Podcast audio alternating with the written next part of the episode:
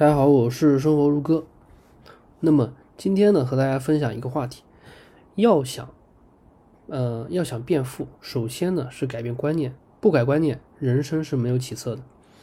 那么在我们的现实生活中呢，很多人啊都会认为，这个富人之所以有钱啊，那是因为他啊自己是天才啊，是因为自己家里本来就很有钱啊，要不然呢就是认为啊啊这个人的这个运气太好啊，抓住一些机会等等。那么我们呢，很容易喜欢把这个别人成功的因素啊归因于一些外部因素，比如说他这个，嗯，本身的家庭呀，怎么怎么样，或者说他们运气好啊，正好这个机会来临的时候他们抓住了等等。那么，其实你你说这个他们成功的因素里面有没有这样的东西？那么肯定是有的呀，对吧？这个肯定是要承认的。但是呢，对于我们这些普通人来说呢？我们把这些东西归因于这些外部因素，对于我们自己来说，本身并没有什么用，对吧？你去一昧的放大这些外部因素，其实只会给你自己的内心带来负面的暗示，对你的生活呢，本身没有任何的改变，对吧？就是，就给我们什么暗示呢？就是，哎，因为我们没有这些东西，所以呢，啊，我们就无法成功，就是。会给我们这些负面的这些观念，牢牢的，就是占据我们这个内心的这个 内心的一些思想，对我们本身来说呢，并没有任何的好处。相反呢，它可能会消磨掉你本来的本来就有的斗志，消磨掉你本身对成功的积极进取。所以，改变观念的意思呢，就是说要把这些没用的、负面的。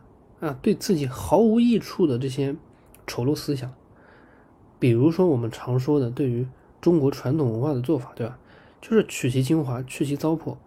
那么像我们中国古代这种缠足的这种陋习，那就是要去除掉，对吧？他们对于文化的发展没有任何的作用。对于我们自己来说也是一样的，要把我们这个脑子里啊原来有的一些糟粕去掉，一些消极的、被动的这些东西去掉。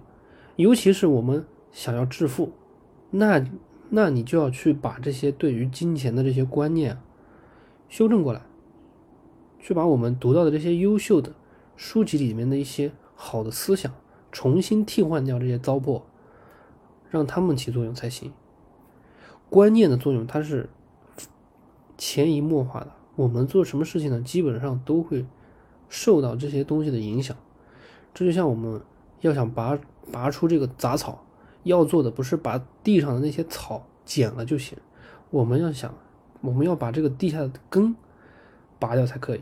我们大脑里面的这些观念也是如此，观念就是那个根，所以你要想获得成功，你首先要把那些那些比较丑陋的那些观念，比较负面的，对你的人生没有任何益处的那些观念，把这些根。